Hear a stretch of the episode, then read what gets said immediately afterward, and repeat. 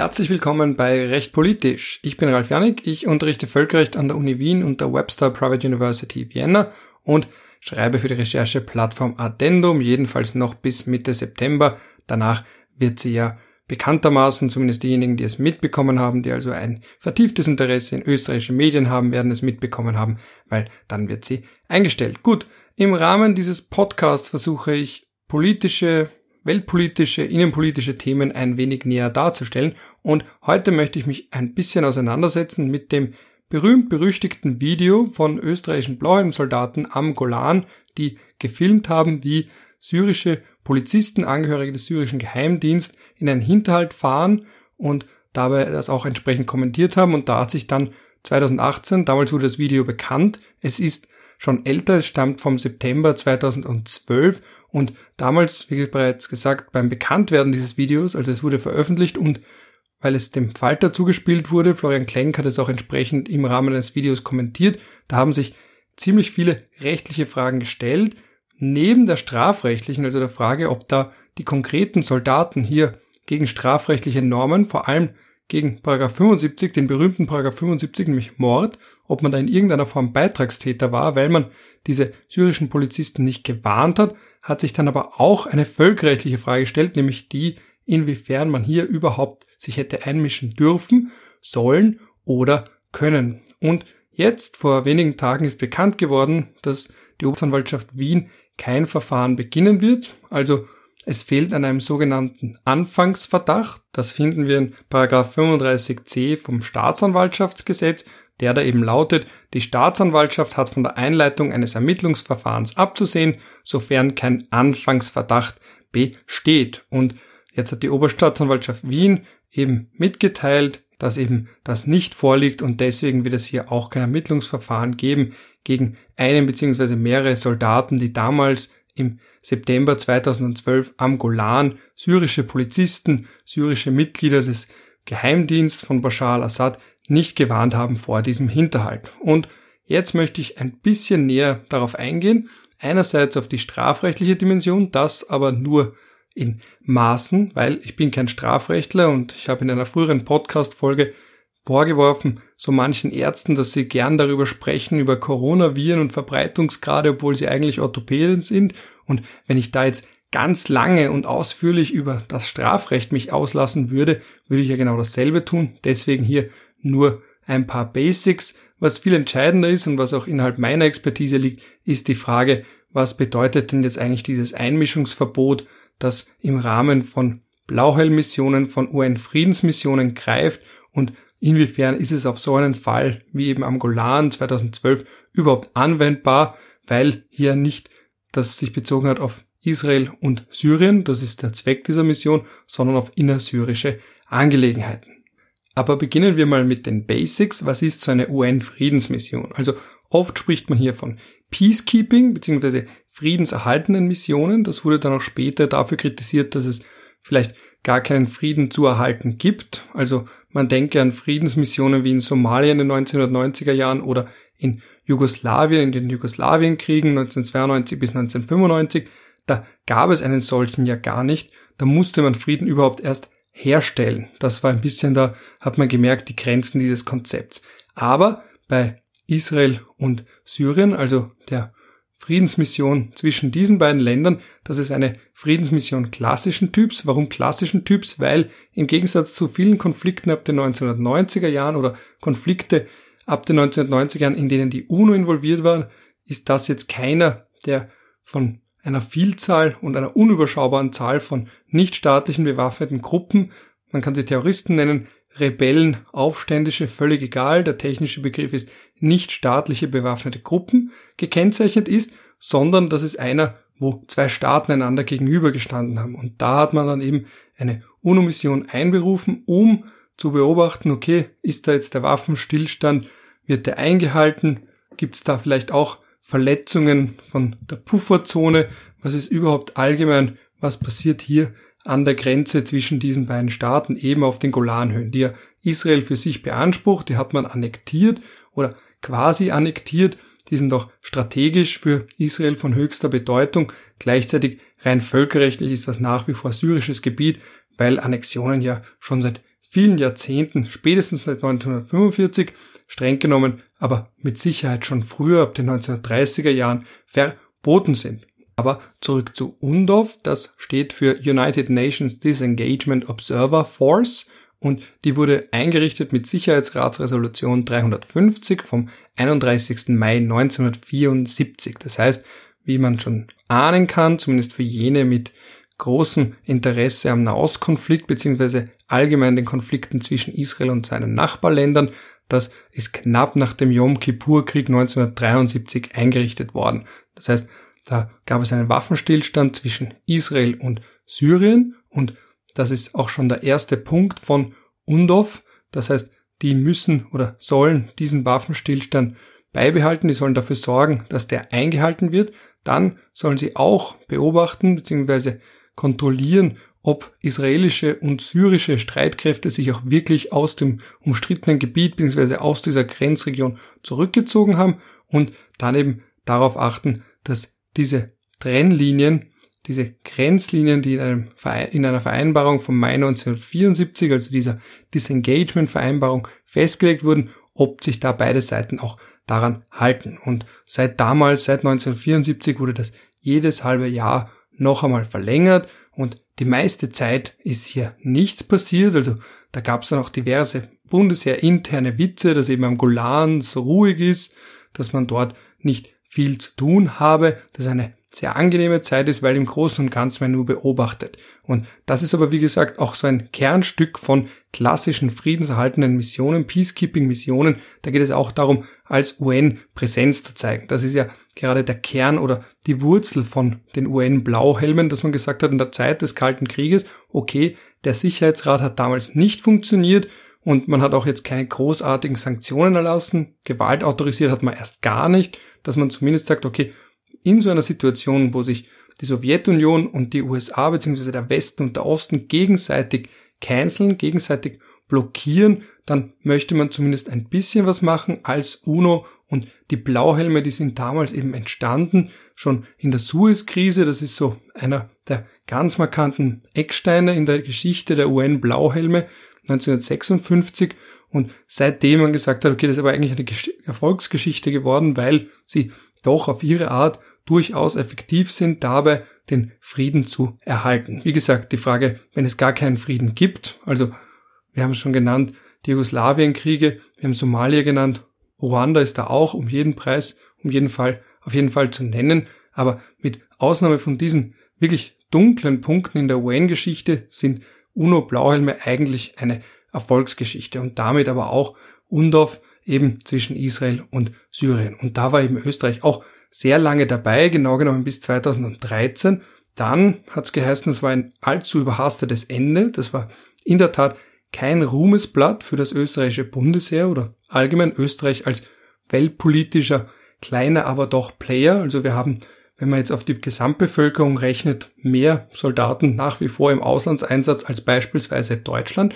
Aber dieses doch gar schnelle Ende der österreichischen Beteiligung an der UN-Friedensmission auf den Golanhöhen bzw. auf dem Golan, das hat uns doch viel internationales Renommee gekostet, weil wir eigentlich als verlässlicher Partner galten und vor allem auch als langfristiger und schon seit langem bestehender Partner, beispielsweise bei UNDOF. Und man hat eben gemunkelt, ob dieses sehr schnelle Abziehen, wo dann eben auch schnell gefunden werden musste, ein Land, das diese Lücke füllt und das ist ja auch so ein bisschen ein Problem bei UNO-Blauhelmen, dass sehr oft Blauhelme aus Ländern kommen, die auch keine so hohen Standards haben, wenn es beispielsweise um die militärische Ausbildung geht oder um die Einhaltung von Menschenrechten. Das heißt, es gibt ja oft Vorwürfe, dass UNO-Blauhelme selbst Menschenrechtsverletzungen begehen, also diejenigen, die für die Einhaltung von Menschenrechten sorgen sollen, selbst zu Menschenrechtsverletzern werden. Und ein Grund dabei liegt auch daran, dass UNO-Blauhelme oft von Ländern gestellt werden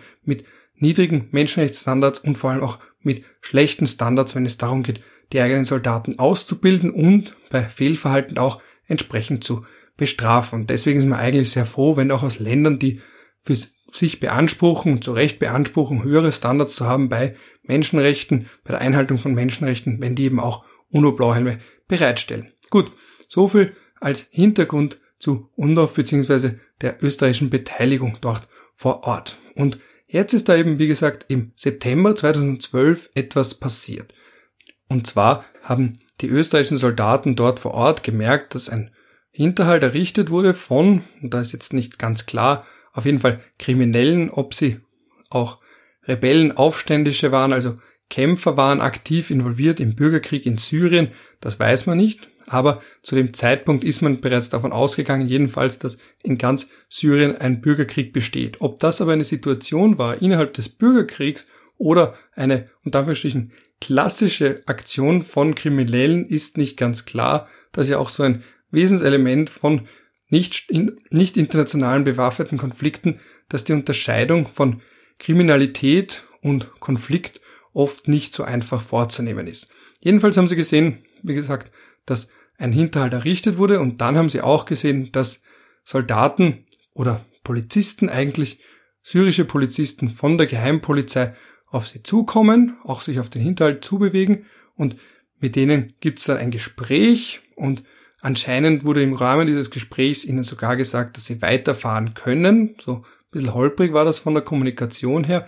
Die sind dann noch weitergefahren, sind in den Hinterhalt geraten. Die österreichischen Soldaten haben das auch entsprechend gefilmt und kommentiert, durchaus zynisch kommentiert.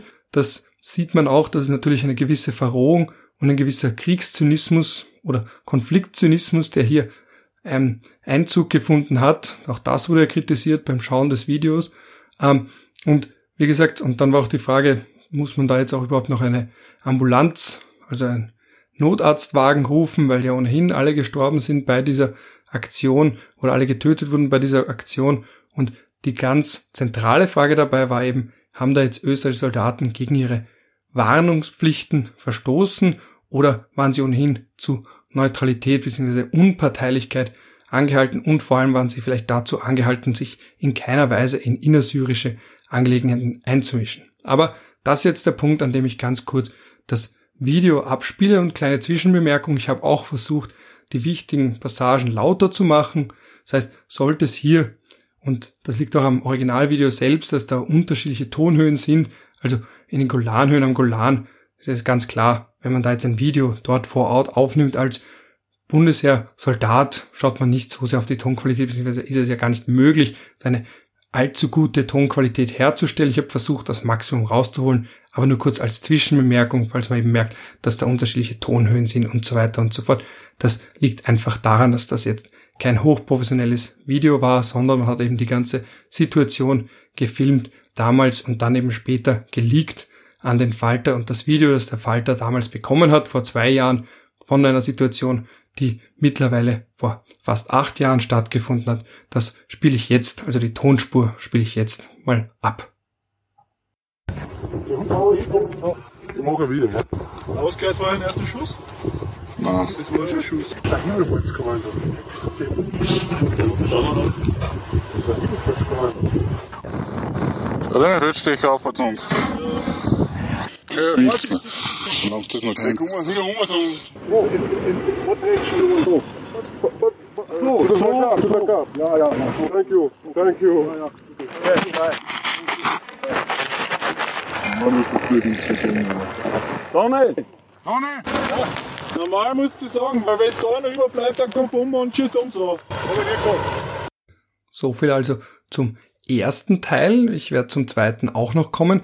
Aber hier ganz entscheidend eben, dass auch die Soldaten selbst darüber gesprochen haben, gab es eine Pflicht oder hätten sie es ihnen sagen müssen, weniger aus jetzt rechtlichen Erwägungen, sondern einfach die Situation vor Ort, zu sagen, okay, wenn wir denen das nicht sagen und die kommen dann zurück, dann sind die auf uns böse, weil die sagen, warum habt ihr uns nicht gewarnt? Oder umgekehrt, und das war auch ein ganz entscheidender Punkt dabei, kann man das auch umdrehen und sagen, okay, wenn die sie gewarnt hätten und dann fahren die Angehörigen der Sicherheits- bzw. der Geheimpolizei, der syrischen Geheimpolizei wieder weg und dann diejenigen, die den Hinterhalt gemacht haben, also sei es jetzt Rebellen oder ordinäre Kriminelle, merken dann, Moment einmal, die sind jetzt gewarnt worden von den Österreichern, na, das lassen wir uns nicht gefallen. Das ist ja dann auch die zweite Frage dabei. Also das sind, und das möchte ich auch gleich vorausschicken, dass natürlich das kluge Reden da abends beim Erstellen eines Podcasts, ja, das ist natürlich um einiges leichter, als wenn man dann vor Ort ist. Und das ist ja auch allgemein natürlich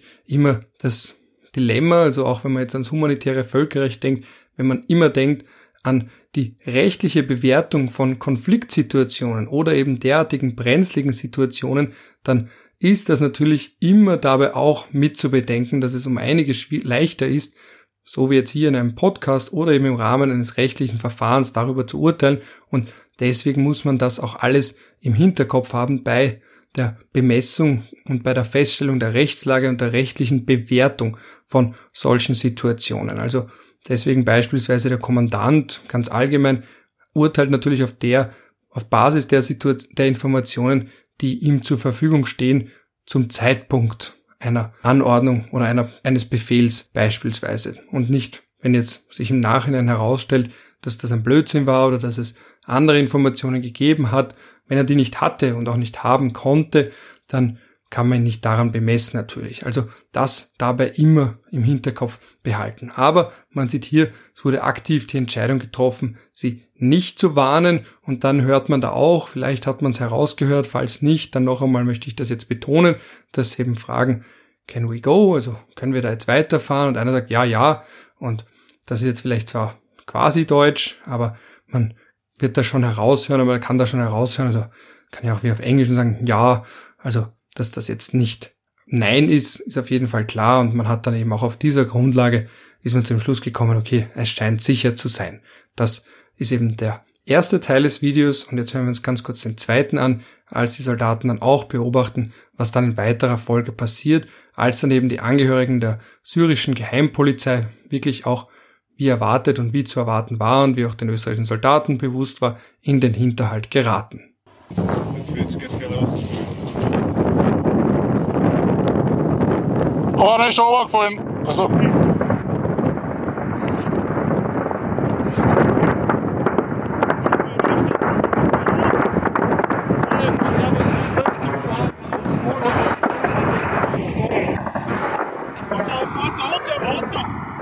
Warte, da sind schon, ja. Medical für erste Hilfe. Er kann überlebt, dann kannst du ablassen. Einer lebt glaube ich auch noch. Ja, aber der überlebt es nicht. Und das ist natürlich starker Tobak mit dem dazugehörigen Video umso mehr. Und natürlich einerseits kann man da, und das wurde auch zu Recht immer wieder angemerkt, diesen Zynismus, auch was man in der Sprache eben raushört, sagen, braucht keine Rettung rufen und dass da auch recht kühl darüber gesprochen wird. Andererseits, wie bereits vorhin angemerkt, muss man sich schon auch diese Situation vorstellen, dass da in unmittelbarer Nähe, also so, dass man es filmen und gut beobachten kann, Menschen umgebracht werden. Und natürlich, zumindest kann ich mir das gut vorstellen, stellt man sich dann die Frage, wie schwer bewaffnet sind hier die Mörder? Was führen die überhaupt im Schilde? Was hätten die vielleicht getan, wenn man anders gehandelt hätte? Also eine Ex-Post, also im Nachhinein Bewertung ist da natürlich schwierig und sowohl aus moralischer und juristischer Sicht muss man das alles versuchen aus der Sicht zu sehen, wie sie aktuell zum damaligen Zeitpunkt sich ergeben hat für die betroffenen Soldaten selbst. Man könnte da, und auch das war ein Argument, das in der Diskussion, die es vor bald zwei Jahren, also als das Video rausgekommen ist, als das Video geleakt und diskutiert wurde, auch die Frage stellen, und das wurde eben, wie gesagt, immer wieder auch von Seiten des Bundesheeres und anderer als Argument für deren Verhaltung oder als Rechtfertigung für deren Verhalten angeführt, zu sagen, die haben eigentlich die eigene Haut gerettet und man, philosophisch spricht man hier vom Brett des Karneades, der zwar selbst nichts geschrieben, dieser Philosoph, aber seine philosophischen Gedankenexperimente wurden weitergegeben und tradiert. Auch Cicero hat es dann später verwendet und da war eben die große Frage, es gibt nur ein Brett, aber zwei Schiffbrüchige und beide sind weise Männer. Soll es jeder von ihnen an sich zu reißen suchen oder soll es einer dem anderen abtreten?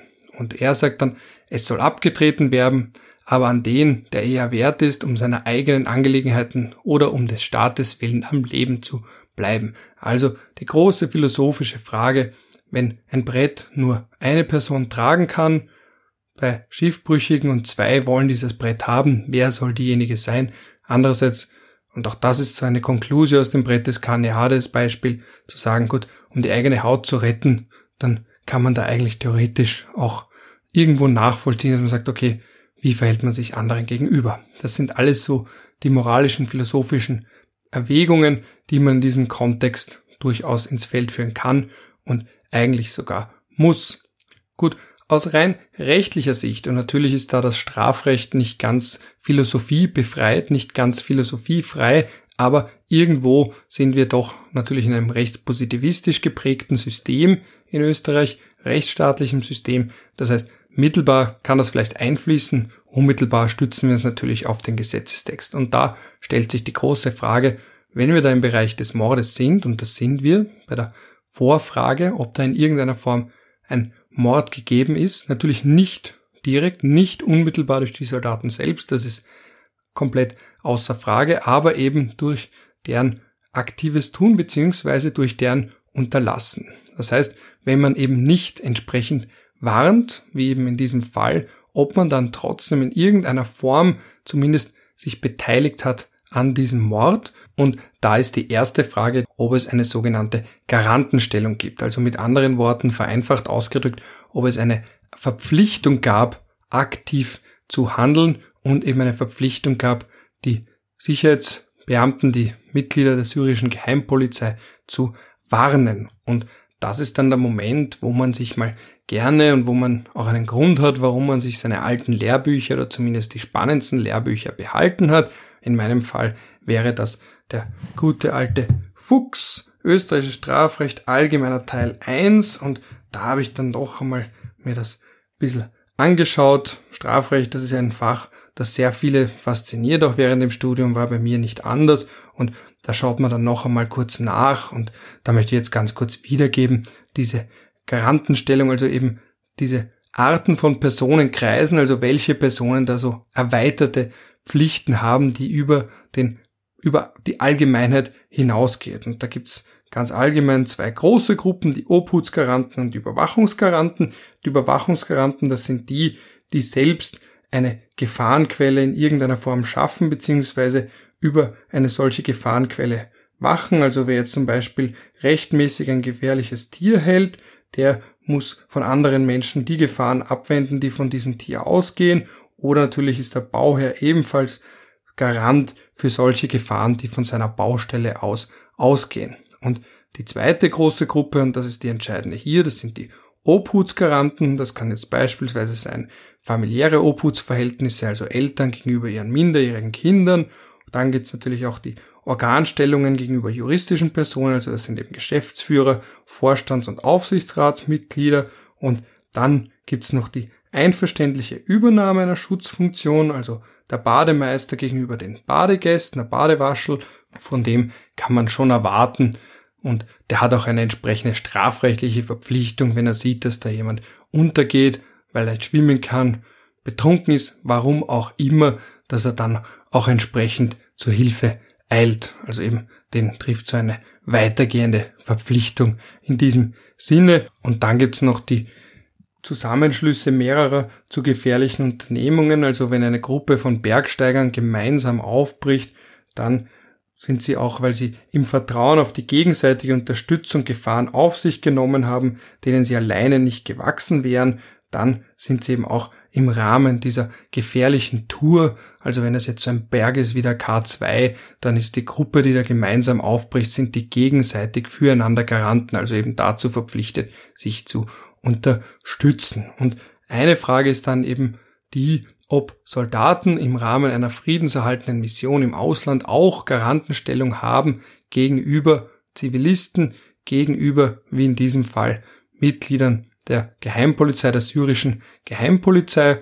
Die Staatsanwaltschaft Wien hat da eine entsprechende Lehrmeinung, die von einer Garantenstellung in allgemein militärischen Kontexten, solchen militärischen Kontexten ausgeht, verworfen, klar zurückgewiesen und gesagt, nein, eine solche gibt es hier nicht. Also eben keine entsprechende Pflicht zu warnen. Mehr noch, weil ja eben ganz allgemein friedenserhaltende Missionen davon ausgehen, dass man sich nicht einmischen darf, weder in Konfliktparteien zueinander, also in die Situation zwischen Syrien und Israel, beziehungsweise syrischen und israelischen Streitkräften oder sonstigen Mitgliedern des Verwaltungsapparats, sonstigen Sicherheitskräften, ähm, dass man da davon ausgehen kann, dass das sicher ganz klar widersprechen würde.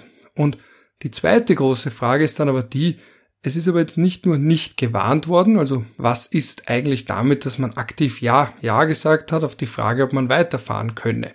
Und da, und das ist etwas, da würde ich gern mit einem Strafrechtler reden, weil da fehlen mir jetzt wirklich endgültig die Kenntnisse. Also bevor ich da dilettiere, nur ganz allgemein Ausführungen, da zitiere ich am besten die Entscheidung, also selbst werde ich das mal ganz kurz vorlesen. Also Zitat beginnt hier. Die strafrechtliche Haftung für einen Tatbeitrag setzt allerdings voraus, dass die Beitragshandlung für den Tatablauf zumindest mitkausal geworden ist und die Tat ohne die Förderungshandlung jedenfalls nicht so geschehen wäre, wie sie sich tatsächlich ereignet hat. Das ist jetzt Juristendeutsch. Ich versuche das in einfaches Deutsch zu übersetzen. Also sagen, okay, dieses Ja sagen auf die Frage, can we go from this? Das würde verlangen, dass man sagt, okay, aber das war der auslösende Element. Also sagen, okay, ohne die wären die auf keinen Fall weitergefahren. Wenn die einfach nichts gesagt hätten oder gesagt hätten, hey, ihr wisst, wir dürfen euch nichts sagen, wir dürfen uns nirgendwo einmischen oder es ignoriert hätten, dass sie dann auf jeden Fall nicht gefahren wären.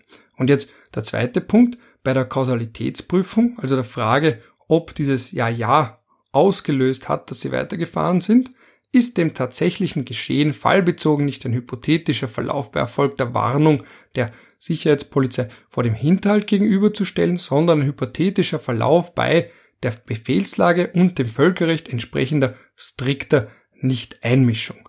Und das ist jetzt ein ganz entscheidender Punkt, weil diese strikte Nicht-Einmischung, die ist meiner Meinung nach, und das betone ich meiner Meinung nach, hier nicht so deutlich, weil diese strikte Einmischung bezieht sich ja im Rahmen von friedenserhaltenen Missionen auf die Situation zwischen Israel und Syrien der Konflikt innerhalb Syriens, und das ist ein bisschen das Problem, das rechtliche Problem hier, der war ja gar nicht mehr gedeckt. Also diese ursprüngliche Mission stammt aus dem Jahr 1974 und der Kontext war der Yom Kippur-Krieg, wo auch Syrien gegen Israel Krieg geführt hat. Und jetzt, fast forward, fast 40 Jahre später stellt sich da eine gänzlich andere Frage und neue Fragen, weil wir auf einmal eine Konfliktsituation haben innerhalb Syriens, es ist nicht klar, ob das überhaupt Teil ist vom syrischen Bürgerkrieg oder, weil in jedem Krieg gibt es ja nach wie vor auch ganz normale und da wahrscheinlich normale Verbrecher, so normal mal halt sein kann als Verbrecher, wenn man da wirklich neuen Sicherheitsbeamte, neuen Geheimpolizeimitglieder in den Hinterhalt lockt.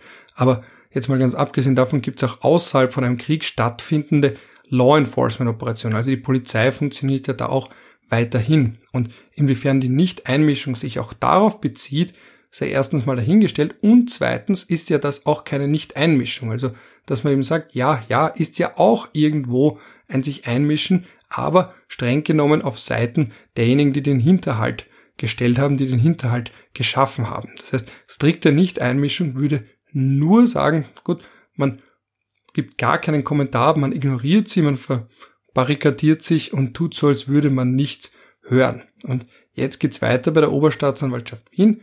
Nun ist zwar nicht auszuschließen, dass die Geheimpolizei von der Weiterfahrt abgesehen hätte, wäre ihnen deren Sicherheit nicht bestätigt, sondern deutlich gemacht worden, dass hierüber keine Aussage getroffen werden könne und die Weiterfahrt auf eigene Gefahr erfolge. Klammer auf, was etwa auch dadurch hätte erfolgen können, dass sich die österreichischen Soldaten in ihre Stellung zurückgezogen und sich der Kontaktaufnahme verschlossen hätten. Klammer zu, Punkt. Das heißt, genau wie bereits gesagt, das ideale Verhalten, Anführungsstrichen ideale, also rechtlich ideale Verhalten wäre gewesen, entweder gar nichts sagen oder überhaupt erst sich nicht mal verfügbar machen, hinten irgendwo verschanzen.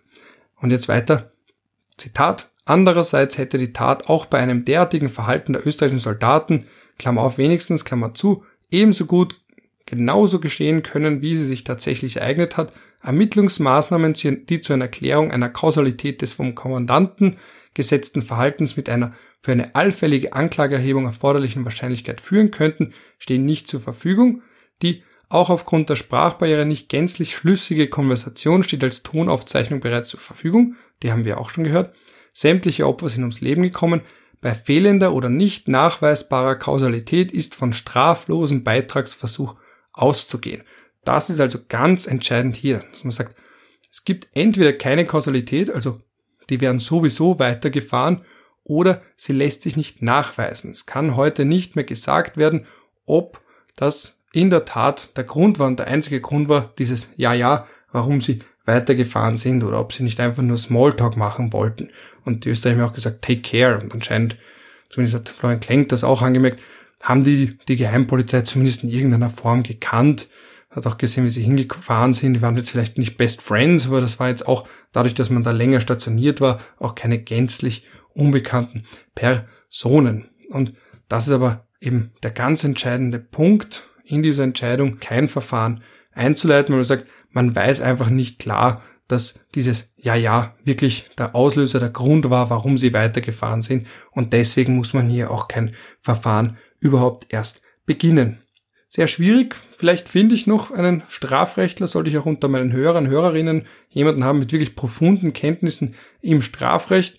Wäre überhaupt ein wichtiges und interessantes Thema für eine eigene Podcast-Folge anhand dieses Falls vielleicht. Also dann bitte melden, auch bei sonstigen Anmerkungen. Das ist jedenfalls, soweit ich es mit meinen rudimentären Strafrechtskenntnissen verstanden habe, der ganz entscheidende Schlüsselsatz bei fehlender oder nicht nachweisbarer Kausalität, also eben Zusammenhang zwischen dem Ja-Ja und dem Weiterfahren durch die Geheimpolizisten, ist von straflosen Beitragsversuch auszugehen. Gut. Und jetzt möchte ich nochmal abschließend ein paar Worte verlieren zu den wenigen, aber doch wichtigen völkerrechtlichen Aspekten hier. Also ganz Allgemein gibt es da auch ein Protokoll, das da eben besagt, im Zusammenhang mit dieser United Nations Disengagement Observer Force, also eben den Kontext in den Rahmen, in dem die österreichischen Soldaten dort auf, den Golan, auf dem Golan waren, das auch sagt, dass die syrischen Sicherheitskräfte, die syrische Verwaltung nicht behindert werden darf. Die entscheidende Frage, die sich aber vor allem aus völkerrechtlicher Sicht stellt, ist die, ob man jetzt wirklich so strikt von einem Nicht-Einmischungsgebot bzw. einem Einmischungsverbot ausgehen kann, darf und muss, weil der andere Punkt, ich habe es vielleicht schon angedeutet im Kontext mit Ruanda, mit Bosnien-Herzegowina, also diesen großen Krisen der UN-Blauhelme in den 1990er Jahren, und da war auch ein ganz entscheidender Punkt, dass heute etablierte Praxis ist, dass man beispielsweise Zivilisten schützen darf. Also eben, wenn die Notwehr üben oder Notwehr nicht selber üben können, aber dass man zumindest ihnen hilft dabei, also wenn sie eben angegriffen werden, das ist heute etabliert. Es ist heute auch etabliert, dass man beispielsweise Zivilisten aufnehmen darf in eine Kaserne, in die Rückzugsorte von UN-Blauhelmen und dass das auch nicht verstößt gegen das Einmischungsverbot. Dass man jetzt Angehörige der Geheimpolizei warnt, warnen muss, das ist eben nicht ganz so eindeutig. Was man dabei schon bedenken muss, ist das, und das mag für viele kontraintuitiv klingen auf den ersten Blick, dass Geheimpolizisten oder eben allgemein syrische Polizisten selbst während eines Krieges grundsätzlich Zivilisten sind. Also da erinnere ich mich, das war mein, mein Moment mit der Glühbirne über dem Kopf oder zumindest so ein Aha-Moment, wie ich damals meine Diplomarbeit geschrieben habe über Israel und den Gaza-Krieg 2008, 2009, Operation gegossenes Blei und da hat Israel sehr früh schon Hamas-Polizisten auch angegriffen. Und das dürfte man eigentlich nicht, das darf man eigentlich nicht, zumindest so lange nicht, wie sie nicht eingegliedert sind in die normalen Streitkräfte. Das heißt, wir waren da jetzt in Syrien, um jetzt wieder zurückzukehren zur Situation in Syrien im September 2012. Das war zwar bereits ein Bürgerkrieg, laut Internationalen Komitee vom Roten Kreuz. Das ist hier die wichtigste Stimme, wenn es darum geht, ob man feststellt, ob es sich um einen Bürgerkrieg handelt oder noch um eine reine interne menschenrechtswidrige Situation, also Proteste, sporadische Gewaltausbrüche. Nein, wir waren da schon in einem Bürgerkrieg, der auch ganz Syrien erfasst hat im September 2012. Es war aber nach allen mir zumindest vorliegenden Situationen noch nicht so weit, dass die gesamte Polizei eben, weil Not am Mann ist, das ist ja der Grund, warum man dann die Polizei eingliedert, aber das war eben bereits da in dem Zusammenhang noch nicht der Fall. Also es gab noch eine ich weiß nicht, es wird auch heute noch eine Polizei geben, die nichts mit der regulären Armee zu tun hat, zumindest nicht entsprechend eingegliedert ist. Und insofern sind das Zivilisten. Und ob da jetzt eine Pflicht besteht, Zivilisten zu warnen, das sei dahingestellt. Die sehe ich auch nicht so ganz, zumindest nicht, weil das auch keine ganz klassischen und damit stehen klassischen Zivilisten sind. Aber dass das auch gar nicht hätte passieren dürfen, puh, da bin ich mir hier nicht mehr so sicher, vor allem weil, wie gesagt, all diese Regeln darauf abzielen, auf das Mandat, auf die Beziehungen zwischen Syrien und Israel, nicht aber auf die Situation innerhalb Syriens. Also deswegen ist das so eine atypische Fallkonstellation, wo ich mir dann doch denke, wenn man hier nicht mal mehr ein Verfahren oder gar nicht erst ein Verfahren einleitet, dann nimmt man sehr viel vorweg von den komplexen Rechtsfragen, die daran hängen. Und das ist auch der Grund, warum diese Entscheidung kritisiert werden dürfte, nehme ich mal an, und warum sie auch einfach irgendwo unbefriedigend ist, wenn man ganz pauschal sagt, dass dieser Anfangsverdacht nicht vorliegt. Aber wie gesagt, da müsste man länger sprechen mit jemandem mit profunden Kenntnissen im Strafrecht und den unterschiedlichen Beitragstäterschaftsformen im Strafrecht. Das ist nicht ganz mein Bereich. Was ich jedenfalls sagen kann, ist, dass die Sache mit dem Einmischungsverbot nicht so eindeutig ist, wie suggeriert, zumindest meiner bescheidenen Meinung nach. Gut, damit wäre ich auch am Ende angekommen. Ich bin mal wieder etwas länger geworden als eigentlich geplant. Hoffe, es war trotzdem interessant für euch. Ein meiner Meinung nach durchaus wichtiges Thema, vor allem weil Staaten oft auch vorgeworfen wird, dass sie bei der strafrechtlichen oder sonstigen rechtlichen Verfolgung ihrer eigenen Sicherheitskräfte, sei das jetzt Polizei oder eben auch Militär, schleißig umgehen. Deswegen ist das so ein ganz entscheidender Punkt. Es wird auch sich weisen, ob da in irgendeiner Form noch internationale Reaktionen darauf folgen könnten, ob das auch passiert. Ähm, das werden die nächsten Tage zeigen. Ich glaube fast nicht, aber kann mich natürlich auch irren. Gut, wie gesagt, jetzt wirklich am Ende angekommen. Ich hoffe, es war interessant und wir hören uns bald mal wieder und je nachdem, wann ihr das hört, wünsche ich einen schönen startenden Tag, restenden Tag, schönen Abend oder eben auch vielleicht eine gute Nacht.